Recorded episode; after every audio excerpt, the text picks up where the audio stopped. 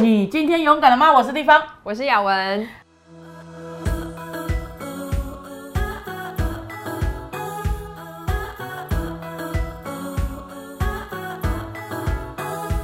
雅文，你最近有没有被人家冒犯？那很多，我通常好像都是属于暗自翻白眼比较多。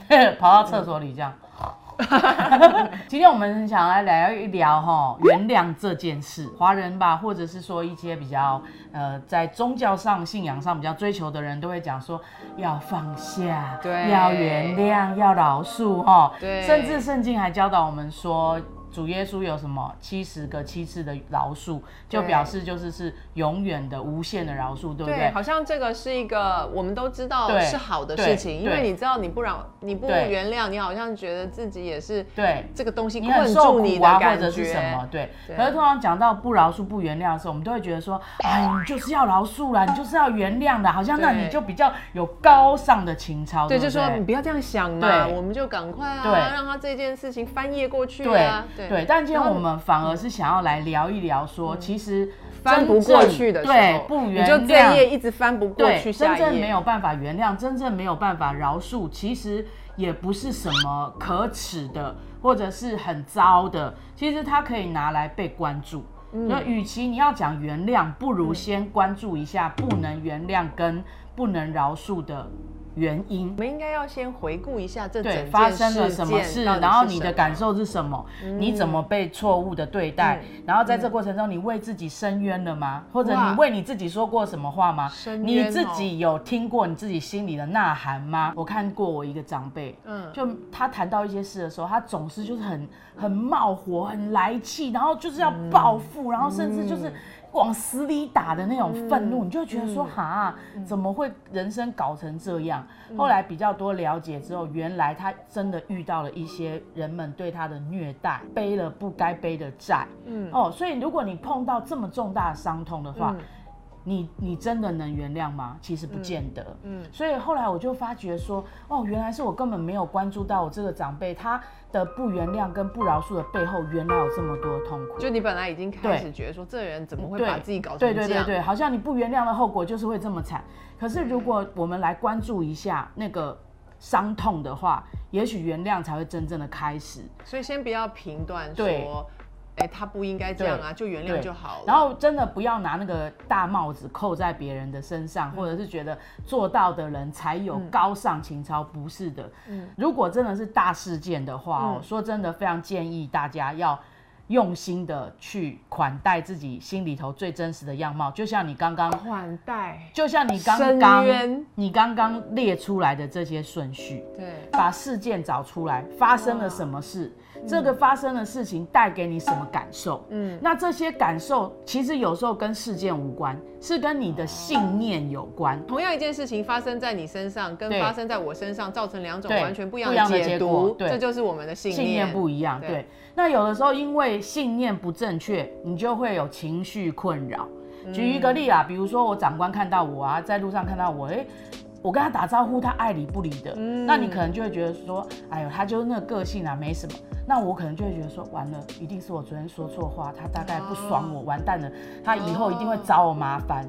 哦，因为我对这个事件有一个信念，对，然后那个信念导致我带出了那个结果，对跟你的感受，对，结果那个情绪困扰就一直困扰我。如果我就不去处理，不去处理，嗯那那个情绪就一直困扰我，最后就会演发成什么？我一定怎样啦，我应该怎样啦。然后只是一点小事，你就会放大成为说他每次都这样，嗯，好，或者是说完了完了，灾难性想法，嗯，完了这一生惨了糟了。圣经说连耶稣都会生气，对不对？但是圣经有说生气却不要犯罪。嗯，如果上帝创造我们的情绪，我们可以有喜乐、有快乐，那我们可不可以有生气？啊，它就是人正常情绪之一。可不可以悲伤？这些都正常情绪，对不对？上帝会不会希望你尽情快乐？当然希望。那请问你可不可以尽情生气？嗯，当然可以嘛。好像觉得说生气不好，对你不好，可是圣经有说，对，生气却不要犯罪。嗯，不要含怒到日落，但却没有说你要打压你的怒气，对。打压你的悲伤。No，他们都不要存在，你就直接原谅，哪可能呐、是吧？因为如果你是把这些东西全部压进去，对，然后硬逼着自己去原谅，对，你就很难真正原谅啦。对，所以这个大事件真的很需要你好好关注自己内心真实的感受，还要得自我觉察，最后你可以辨识出你的不理性的信念，然后你要尝试学习用理性的信信念跟他辩论，然后你真的才能够真正的从这个事件中走过。完整的释放你的怒气，走完一个流程，就好像我们说尽情的快乐，那我也要尽情的生气。哦，气完之后，你可能就会找到说，哦，其实这一章中也许有一些是我错误的判断。嗯，那这个很完整的被对待以后，嗯，你的你要说出的原谅是不是会比较真实一点？嗯，其实很多时候我们不知道怎么样尽情的宣泄出我们的情绪，常常我们会自己打断自己。比如说，你觉得你好生气哦，你觉得好不公平哦，你觉得你自己好可怜哦，可是呢，你就会告诉你自己说啊，比我可怜的人更多。对，也有这一种自我打断就是的想法。我会，你应该知足，你应该感恩呐，比你都已经怎样？对比你苦的人多的是啦。对对，所以我觉得这些都是一些我们真实在面对到的。对，可是我觉得。有时候真的是需要说出来，找一个人，因为有时候就像刚刚讲那个老板的例子，如果说呃他你心里在觉得说是不是我做错事，我已经得罪他了，他现在很讨厌我，我以后一定会冲刚我完了，对，那灾难性想法会，你很难知道自己在灾难性想法。嗯，先觉察了以后呢，是不是就应该要把你的觉察，嗯。拿去找人对照，是，不然好像很难。是是，其实真的大家都可以有自己的方法。大事件的时候，我真的有去找专业人员智商收服，嗯，然后我也真的去练习闭境，嗯，就是把你自己隔绝在事这些人事物之外，你就是安静的。面对你自己，然后练习自我觉察。如果真的大事件，你想要好好原谅的话，你真的要下这一番功夫。嗯，好，那这是我们小小建议。那小事件就很有趣了，很简单。我最近才练哦，常常练。小事件也要练。阿姨不能放着。阿姨有练过，阿姨很常练，教你这招。比如说，我就是遇到一个朋友，就是他，我跟他也没有很好。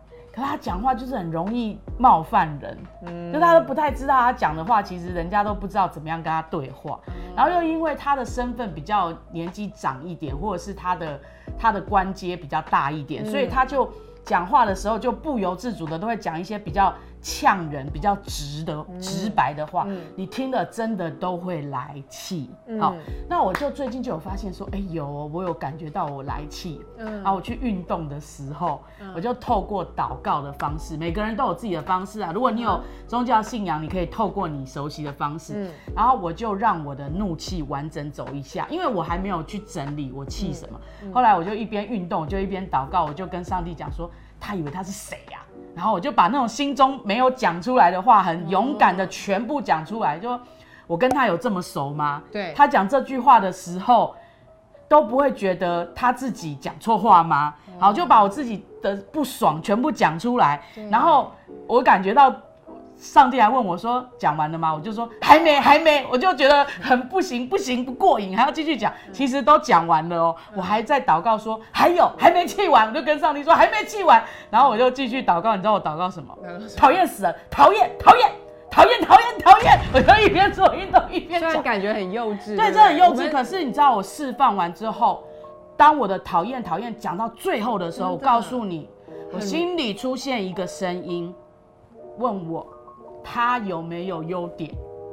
我就听进去了，我就告诉上帝说有，他有优点。他有没有对你好过？我说有，他有帮助过我。然后我我就说上帝，我愿意学习原谅，请你帮助我。然后你知道吗？我祷告着祷告着，我看到一个画面，我看到我去为他祷告，我看到上帝要叫我告诉他说，你是一个孝顺的孩子。我会医治你的母亲，哇，就是好奇妙，我就我就我就突然间发觉说，哇，真的耶，在处理完整处理怒气过后，嗯，怒气就会不存在耶。对对，我觉得这感觉应该是一个非常自由的感觉。对，这对对对对，就是自由，就是自由感。原谅这件事情，其实。这两个字不是那么表面的，嗯，其实是蛮里面的。而且你这样讲完，我觉得原谅不是说。我们呃要赶快匆匆忙忙的把它原谅。对，我感觉原谅是一个很宝贵的过程。对，过程这个过程里面，其实它是对你自己有很大的帮助，因为你会更认识自己。然后我刚刚虽然说幼稚，可是其实那是很多时候我们就是不许自己幼稚。对。然后就是要求自己要能够做到模范生的标准。没错，没错。所以都处理的很不完整。对，我跟你讲，我真的曾经有过，当我想要生气的时候，心里又有一个声音说。你不应该这样想，你是传道人，你应该要原谅。你这样，上帝可能不喜欢。嗯，真的就会有这些声音，然后就一直打断，一直打断，一直打断，然后那种就是你没有完整的走完你的生气，你没有完整的把真正的你心中的痛跟那个被压抑去诠释的。所以当你真的走完的时候，你也会很确定吗？我走完以后，我感觉到很轻松。很自由，我感觉到还会生出一种去爱的能力，好奇怪！你被放在一个自由又安全的环境，把你自己真实的东西全部都掏出来过后，嗯，你真的会轻松，嗯，真的建议大家可以。我马上想要来练习了，对，真的可以试试看。所以今天如果你发现，对。